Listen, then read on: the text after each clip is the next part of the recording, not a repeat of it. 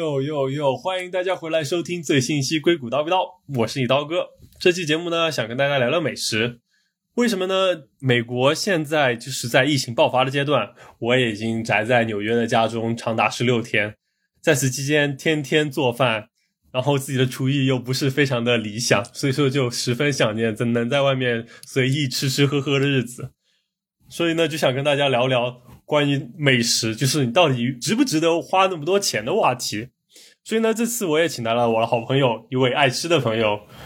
大家可能也会熟悉他的声音。如果你听过之前的节目，来，小黄跟大家来介绍一下自己先吧。Hello，大家好，我又回来啦，我是刀哥的朋友小黄。对我就是刀哥那个非常爱吃贪吃的朋友，呃，而且也就是在。因为之前呃听过节目的大家也都知道，我曾经在伦敦生活过一段时间，嗯，所以呃当时是在欧洲，也知道之后会回到美国嘛，嗯，就抓住机会使劲吃了一 一把，对啊，然后对那段时间就是每次出去旅游都一定会去好的餐厅凑一顿，对，对，虽然英国不是。特别好，我觉得，但至少还是有什么法餐、意大利餐等等美食可以享受。对我去，我去之前超担心。我去之前，大家都说英国黑暗料理啊，伦敦没有什么好吃的呀。我后来去了以后，发现英国确实黑暗料理很多，但但是伦敦有很多别的国家的美食啊，比如说伦敦的日料非常的好，对。伦敦的印度菜啊，法餐、意大利餐，然后西班牙菜，所以其实伦敦能吃的好吃的还是非常非常多的。有，对，我就听有一个印度朋友的说法，说可能最好吃的印度餐在英国，我当时就震惊了，对吧？对对对，我也听说过这个说法。对，就是在伦敦。对，的确，就像伦敦跟纽约就是相同的地位嘛，作为一个国际化大都市，就 自然而然有很多各种族裔、各种国家的人在这里做美食可以吃。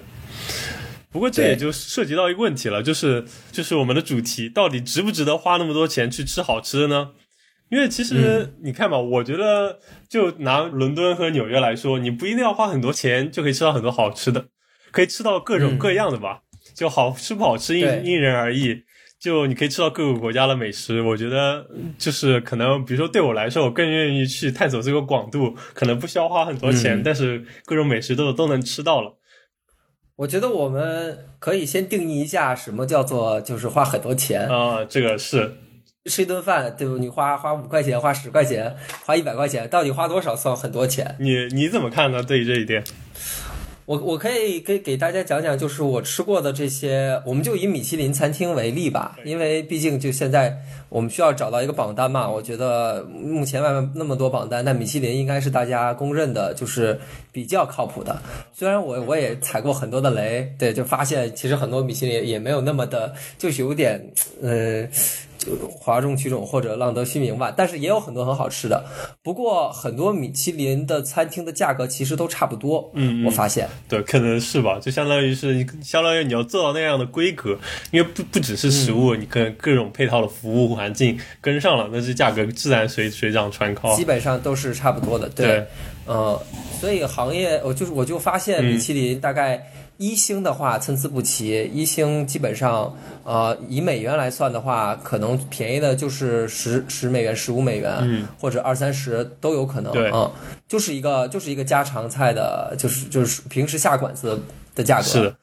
然后二星开始就慢慢的变变贵起来了。二星的话，有一些餐厅它其实是想为了三星就是做那种高端的，它的价格就跟三星一样了。然后还有一些呢，就落在了一星的价格。还有一些就是在这两个之间，呃，大概五十到一百刀左右都有可能。是三三星的价格，我发现就是大部分的餐厅在美国以及在欧洲吧，啊，大概都是三百块三百美金一个人。不点酒的话，呃，就是都是差不多三百美金左右，相当于是上下。美金，对，上下，但是它不，嗯，三百美金可能还不算小费，就是纯食物的价格。OK，因为一般来讲，三星、米其林都是那种 preset，就是你不能点菜啊，就套餐，呃，一个套餐全部点好。呃，如果你加酒的话就不一样了，但是如果你你加它的配酒。你自己点酒当然多贵都有可能啊，对对对四五位数都有可能。你你它的配酒一般来讲，酒的价格会跟它的那个 set menu 差不多。比如说，它 set menu 三百块钱，酒可能再再加三百。对，我的天，因为它基本上每道菜都会给你配一种酒，前菜有前菜的酒，然后对白酒、红酒，最后还有 dessert wine，对，然后很很很有可能还是好几道菜是吧？那这个数量上去了。一定会是好几道菜。对，所以所以说那就是好多种酒，不会也 make sense 吧？嗯，对，那所以说那那二星到三星就算是可以认定为贵嘛？三星，你想一个人就是如就算你不点酒，嗯。一顿饭啊，三百美金，三百块钱，嗯。再加上小费，加上税什么，加加到最后四五百差不多，对啊。一个人，啊、肯定算贵的嘛，是。肯定是算贵的。因为毕竟想想，你去看一场百老汇的演出，可能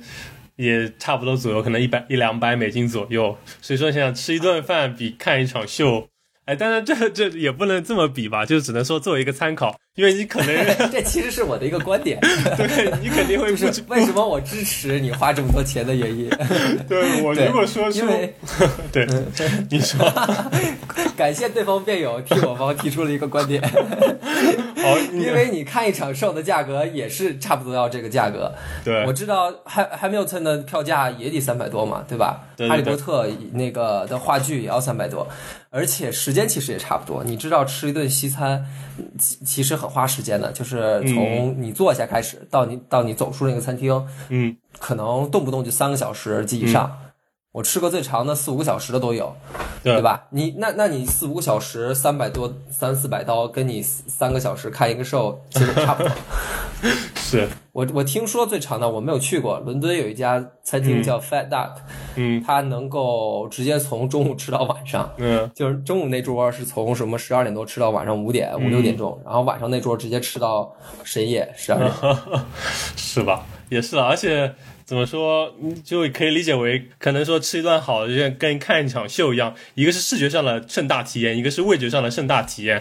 但是可能感觉还是不一样吧。我觉得去看个秀，这是一个，比如说是特别的一个活动，是一个娱乐活动，是一个跟你嗯常规活动不一不一样的一个事情。但是你去吃美食，这是一个 routine，就是你每天要做的事情，只是你今天吃了一顿特别好的，花了很多钱。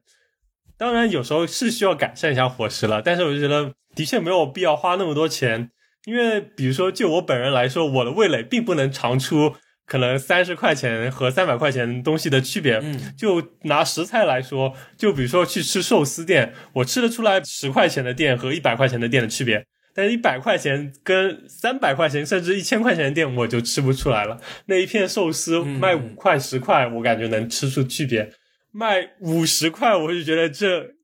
之间的区别，我就感觉就很微妙了。我好像并不能体会出他们之间的区别，我觉得这就有一种是浪费，就是我的舌头并没有让我体会到这四十刀的真值。但是这个可能也可以类比在看秀上面，所以说我也不会去看一些特别高深的，比如说交响乐，比如说歌剧，我就很少去，因为我知道我本人也欣赏不了。所以说，我觉得也可以类比到美食中，可能也绝大多数人很难体会出，比如说三百刀和三十刀之间的区别。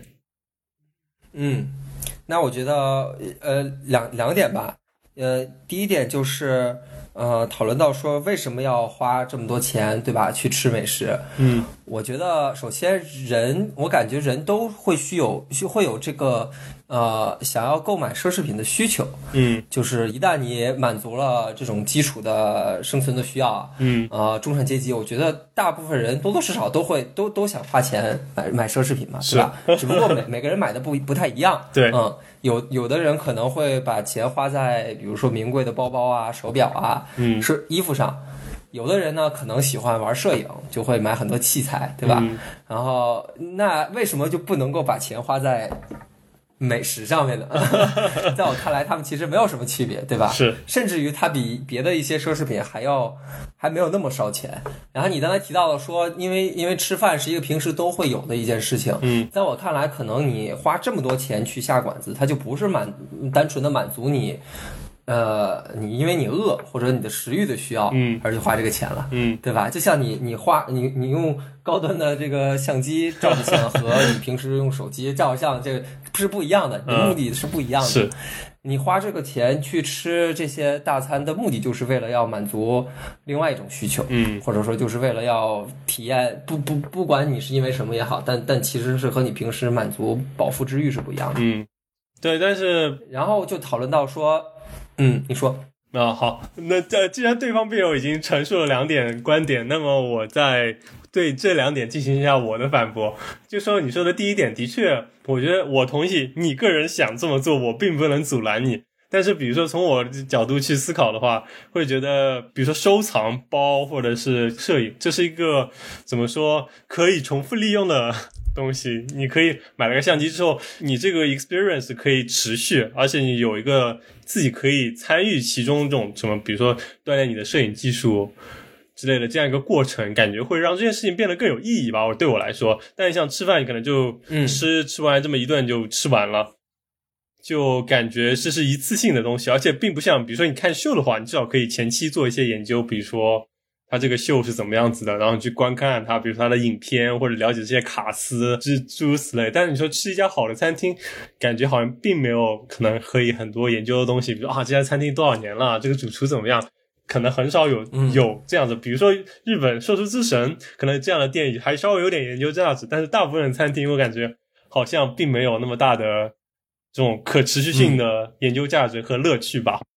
对，就是一个是你刚才说也说了嘛，其实你自己也也，我感觉你也基本说出来了，就是你觉得看秀这种你你有体验的，然后啊、你需要投入的，之后它持续的时间其实会比你买一个包什么的，或者买一个呃一个物物质要持续时间更长。嗯其实我是持有这个观点的，对，嗯就是我觉得体验要比呃真实的物质来的时间更长。嗯因为你买的东西嘛，虽然说嗯很好，你当时会很喜欢，但是它的呃边际效应递减的很快，嗯它它这个这个这个东西总会会变坏，是不是？或者就是之后你不喜欢了。嗯但是，一段经历，我觉得一旦你你有这段经历或者一个技能，你之后它的这个给你带来的快乐会持续的时间非常的长。嗯而且呃，你的大脑会不断的美化这个过程。呃 如果你把它记下来或者什么的，我我觉得这是一个能怎么说性价比更高的事情。首先，是其次呢，就是你刚才提到了这个，嗯，你去看一个秀之前，你要做好多功课，然后你要去学习它，啊、你有很多投入。其实你要想去吃一顿很好的饭。并不比看秀要容易，嗯而且甚至于更难。怎么说你可能不太清楚那些特最好、特别好的餐厅，嗯呃，有多难订。嗯 就是比如说我我去过一些餐厅，日本的餐厅，然后还有 Noma，就是在丹麦的那个餐厅，嗯你要提前半年就开始刷，嗯而且是它可能每每每个月只有那么一两天的时间才把这个位置放出来，嗯你就要用那那一两天的时间疯狂的去刷，然后。或者你那个你你申请 wait list，然后然后慢慢慢慢的等，嗯真的很难的。嗯我知我知道最难的是日本的一些餐厅，日本餐厅是我目前去去过最难的餐厅，因为它很多餐厅，首先它不接受网上预定，你根本就不能从网站上预定；嗯其次，他只能打电话，嗯而且打电话他只能说日语，他不能说英语，嗯，真的。是最最可，怕的是，有一些有一些餐厅，他一个月只有那一天那那一个下午接受电话预订，然后你根本就不可能能打进去，你必须得通过别的方式。嗯你这个时候就就比如说，你就要上网去研究，有一些可以通过淘宝上，我也不知道那些人哪里来的门路，嗯还有一些听说，比如说你如果你有一个黑卡的话，你可以你有有黑卡的朋友可以让那个黑卡帮你订。嗯我最后是当时是想吃一家日本的一个呃呃专门吃河豚的一个米其林三星，嗯最后怎么办呢？就为了吃这家餐厅订了一个五星级宾馆，然后让那个宾馆有前台那种小钥匙嘛，嗯就是他那个两把小钥匙，就是专门在宾馆里帮客人满足一些要求的。嗯你你订完那个餐厅那个宾馆以后，我跟那个小钥匙发邮件说，我想在这天去吃这个餐厅，能不能帮我订？然后他再去给那个餐厅打电话，一说日语，最后帮我订到的。我当时就说，如果你订不到，我就把你你酒店退了。然后然后他订完了，然后你把酒店退了，没没没没，那开玩笑开玩笑。我们我们还是要有一点道德的。是 但你想，想你，你花了这么长时间，你光定就就研究了这么这么久，嗯。你自然而然的肯定要花更多时间去研究为什么这个餐厅贵，为什么餐厅好吃，嗯。它好吃在哪儿，嗯。厨师有什么特别之处，嗯。吃完之后你你还要留一些，比如说纪念品啊，它的菜单什么的，之后再再写小文章或者是拍视频什么的。嗯嗯所以我觉得你真正吃一顿饭花这么多钱，其实是一个很长的一个体验，嗯而不是说像你之像你之前说的吃一顿饭就完了。嗯，它跟看售其实很像，嗯甚至是像我说的比看售还要复杂。好，是这这点这点的确很难反驳。但是，那么我们更进一步回到我刚才提出的一点论点，就是，就比如说对你来说，你真的能吃出区别来吗？就是比如说一个一个寿司，它三十块钱的沙西米和三三百块钱的沙西米，你能吃出不同来吗？或者是在你看来有什么不同吗？呃，三十块钱和三百块钱肯定还是有不同的，但但但其实我想说的是，就哪怕就是三百块钱的，嗯呃，举举个最简单的例子吧，和牛，和牛其实是一个大类，它是日本的一种牛嘛，嗯嗯但其实日本每个区域的牛，呃，它还不太一样，比如说什么有松阪的和牛，有什么神户的和牛，还有别的一些地方的那个和牛，嗯啊、我之前还吃过那个，就是就是那个柴犬，它的那个故乡的一种和牛。你能不能吃出区别？其实也不是所有人都能吃出区别。嗯嗯嗯，我觉得其实到最后就变成了一个，对，就就我们需要探讨的一个问题，就是这些嗯餐厅它到底贵在哪它为什么这么贵？嗯你之前说是说到了这个食材吃不出来，嗯但其实食材只是它贵的一部分。是还有很多餐厅，我觉得它贵不光光是贵在食材上，嗯有的时候它还贵在嗯，比如说食材好不好吃是一方面，食材稀有也是一方面。嗯有一些食材你可能别的地方就根本吃不到。嗯，比如河豚，呃，河豚对，比如说河豚，还有比如说一些奇怪的芦笋，白芦笋、紫芦笋什么的，啊还有呃 truffle 就不说了嘛，对吧？这是就是西方他们用的最多的一种嗯名所谓的名贵食材，松露。对，还有黑松露、白松露，嗯，鱼子酱，其实鱼子我就是吃不出好，只只是觉得咸，但但是很很多人是能吃出来的，但但但是我也知道它名贵啊，它少见，平时我们吃饭不可能会吃鱼子，对吧？嗯所以稀有是是钱的一部分。我觉得另外一个大部分就是体验。很多的餐厅它其实是变了法儿的，可能这个食材本身不不不稀有，或者说不少见，嗯就是一个普通的猪肉或者一个一一一个甜品，但是它就是为了让你能够感受到不一样的体验。嗯 我知道我说的可能有点儿，举个例子吧。啊好我们之前在西班牙呃吃过一个餐厅，那个餐厅就是以体验为闻名的，嗯就是它它所有的菜其实都不嗯不嗯不稀有，也没有说食材本身很贵，嗯但它就变着法儿的让你感觉嗯好玩儿、嗯新鲜。嗯，比如说比如说，说它有一道菜，它有一道菜是棉花糖，嗯一个甜点是棉花糖，它真的就给你上了一株棉花，就是带汁的，你知道吗？哦然后那一只棉花上面还有几个是真棉花，有几个是假的棉花糖。你你你你你一第一眼看过去都看不出来哪个是真棉花，你必须得用手去摘，摘完你还得研究一下，然后你再尝一尝，看看是不是真棉花还是棉花糖。然后它还有一道菜，那道菜吃什么我已经不记得了，真的我已经不记得了。但是呢，他他说你一定要用手，而且就是一个能用手拿起来的，可能是一片肉吧。嗯。但是它上之前呢，它需要让你用一种它自己的 whisky 洗手，嗯。Whisky 蛋糕，哦，是一种蛋糕。对对对，呃然后你要你洗是一种 whisky 蛋糕，但是你他先拿一种 whisky 给你洗手，那个 whisky 是烟熏过的，就是一种 smoky 的 whisky，嗯，它会有一种很强的，呃，我觉得是培根的味道，就是但是有一点酒的味道，所以你那个洗完手以后，你手本身就很有味道，嗯然后他让你用手去吃那个蛋糕，所以你吃的时候就又有蛋糕的那个甜味，又有你手上能闻到那个 smoky whiskey 的味道，它就是为了让你体会这个体验。，OK，你说本身食材很很复杂吗？并没有，但是就是这种体验，别的地方没有经历过。而且你说你真的还会再花这么多钱去经历第二次吗？也不会，你只会为了这一次，就就在当下。嗯然后，而且它是一个整个一个流程，从第一道菜到最后有头有尾，每每道菜的感觉都不太一样，但是又有一个主线。嗯体会下来以后就，就感觉哦，看了一场，嗯，你感觉到了厨师或者说设计团队的这个用别有用心，独具匠心，是，别有这个钱你就觉得花的值。嗯嗯，是的，的确，这就是相当于是已经不单单是吃这个美食，而是把它变成一种独特的一种体验嘛，可能可能跟你去蹦极或者是看秀，看一场非常好的秀也是类似吧，就是不是我刚才提到的主打食材，而是主打体验了嘛。对，对，所以就相当于有很大一部分钱其实是花在体验上。当然也有那种就是主打食材，啊、有一些食材，其实我觉得每个人对食材的体体验不太一样，嗯肯定每个人不一样嘛，未来也不一样。而且你知道吗？这个人从小到大，他的未来也会变的。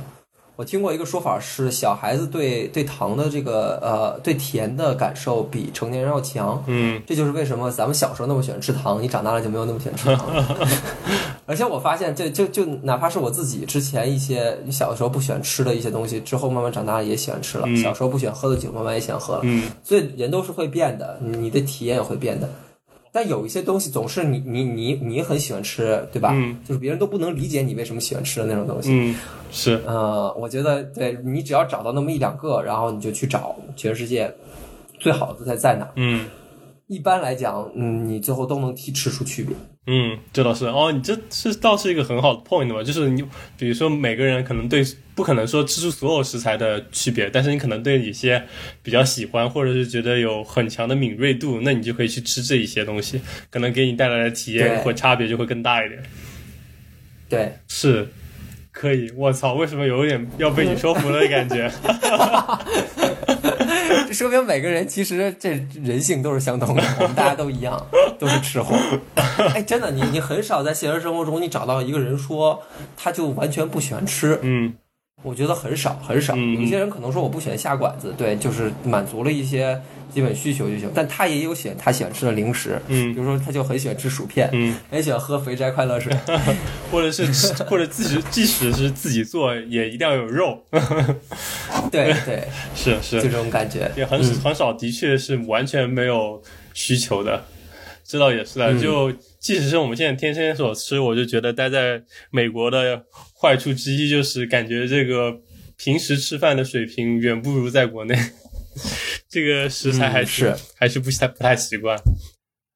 对，嗯哎，我们毕竟还是中国胃嘛，是我觉得有的时候吃起来，很多时候，包括我出去吃的时候，其实哪怕是去吃那些西餐，很多时候我们觉得好吃的，也是因为它能够跟你产生共鸣嘛。嗯，是，比如，比如说，我个人很喜欢吃鸭子，嗯我最喜欢吃的菜就是我妈妈做的酱鸭架子。嗯 每个人都不一样嘛，嗯但是我最喜欢的味道就是这个味道。嗯哪怕我之后去吃了这些米其林什么的，我经常也能就是，哎，我觉得这个味道吃的很像我妈妈做的小时候做的鸭子的味道，然后我就非常喜欢吃这道菜。嗯，是的，是的，嗯这些也都是个人的独特体验。对，那是说的太好了。所以说，那我那那我感觉已经几乎要达成共识了，就是的确去吃美食还是值得的，就是在一些情况下，比如说你刚才提到那些餐厅，我也的确蛮想去尝试一下的。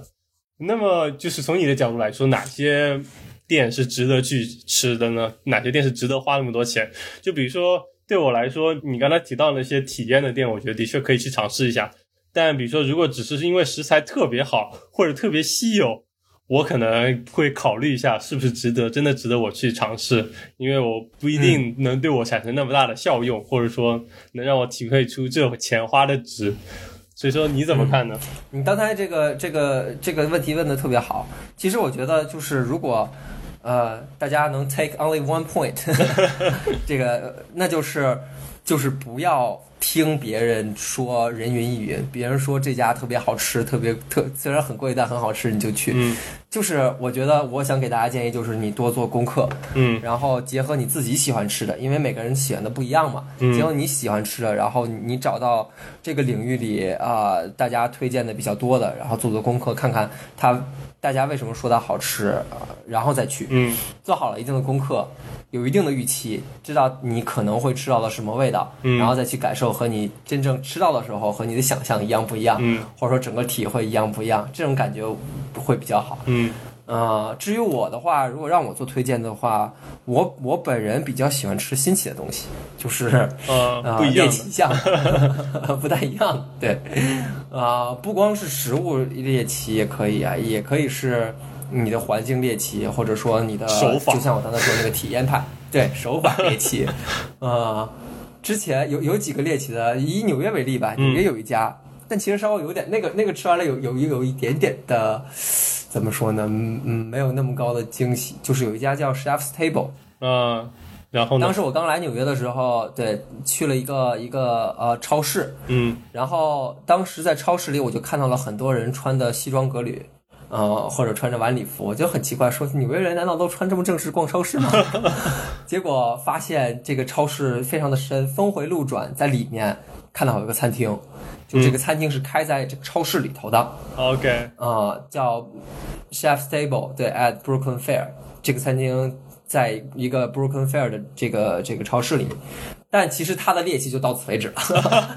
真正的它的食材，它的吃起来很嗯，我当时去的时候还是 truffle season 啊、t r u f f l e 本身很好吃，我很喜欢吃，但它别的新意没有那么强。不过啊，这也是我自己的体验，我听过我很多去过的朋友都说那家店非常的好，赞不绝口。嗯所以每个人的感受又不太一样。嗯，是的，呃，还有一些我我觉得比较有意思的就是，其实这家餐厅也非常有名了。如果你喜欢这些呃米其林啊，或者这些呃叫高端的这些榜单的话，它都在榜单上有呃 fifty best restaurant，叫 Noma，嗯，在丹麦。呃，我当时去了是运气很好，就是订 wait list，然后去丹麦玩，正好就就就挤进去了。挤进去以后就去，去完 以后感觉就真的是非常的新奇。嗯它每个季度的菜单都有一个主题。我们当时去的时候是冬天，它的主题是 Game and Forest。这里的 game 是打猎的意思，就是在丛林中打猎。然后我们去的整体感觉就真的是你像你去丛林中探险的一样。嗯它第一道菜就是一个呃丛林丛林汤，就是呃它做的有点像草药，上面又放了好多那种只有在森林里能找到那种小小植物，然后喝起来的时候就很清新。嗯之后之后吃的也全都是一些，比如说榛子配上榛子油啊，然后用一个呃像大松果的碗给你盛上来，啊，还有一些野味，比如说鹿脑子、哦鹿心脏，嗯，而且它那个鹿脑子就真的是给你啊、它做成那个 taco，就是用用菜叶包着，然后里面是一些啊、我记得是炸过的脑子，但是你咬起来的时候完全。你看，首先就看不到脑子，然后你吃起来也完全没有脑子味。那个脑子相当于只提供一种口感，嗯但是感觉就很新奇。然后还有鹿心脏，嗯几乎是生的鹿心脏，我的天，嗯呃，放在了不对，是鸭子的心脏，放在了鸭子的那个舌头里，然后整个一个鸭的那个鸭头骨就给你拿上来。我他跟他那个那个那个服务员还跟你说说我们这都是打猎打出来的，你有可能会吃到子弹哦。虽然我我不觉得会真的吃到子弹，但整个的感受就是你感觉像是你去参加了一场打猎，非常血腥的打猎，中间又穿插了很很多小清新的这种森林能采摘到的果实啊，啊，还有这些榛子啊、榛果什么的，整体感觉就非常的好。哦，我的天，那的的确是一个非常特别的体验呢，就跟一般的餐厅吃饭已经完全不是一个概念了。对你，你完全不是为了去吃饱去的，嗯你你就是为了这种体验去是为了丛林探险。啊。对，啊，嗯，呃，我我觉得挺好的，差不多了。你还有什么要补充的吗？差不多吧。我觉得，嗯，在吃这条路上，感觉自己还有很多可以学习的。但我觉得你在这方面已经领先大多数人很多了。我觉得能吃，我吃这是一个 怎么说呢？几乎没有止境的的的的事情，因为厨师永远都有嘛，嗯对吧？这些厨师之后老了，可能还会有新的厨师，所以这也挺幸福的。人能吃一辈子，就能一直吃那么多好吃的。是，虽然说娱乐需求不一定是必须，但吃饭这个需求永远是必须的嘛，对吧？对，就永远会推陈出新。哎，现在只希望赶紧美国这边解禁，我们能够出去去吃各种好吃的。好好大吃大喝一顿。嗯，好嘞，等疫情过去，一起去出去吃。好，嗯，好我知道你也有知道很多纽约好吃的店，到时候我们可以一起去。是我我虽然我知道都是比较平民的，我 我我我，你你老老让去吃那么多也吃不起啊！我们程序员的 知道也工资，一般来讲也只有每年一一到两次过生日或者情人节什么节什么的 去情吃情。人节这个 point 是很重要了。对，你找到了重点。对啊，好嘞好嘞，我觉得这期节目跟大家分享的也很多了，我们就先到此为止吧。我们下期节目再聊，拜拜拜拜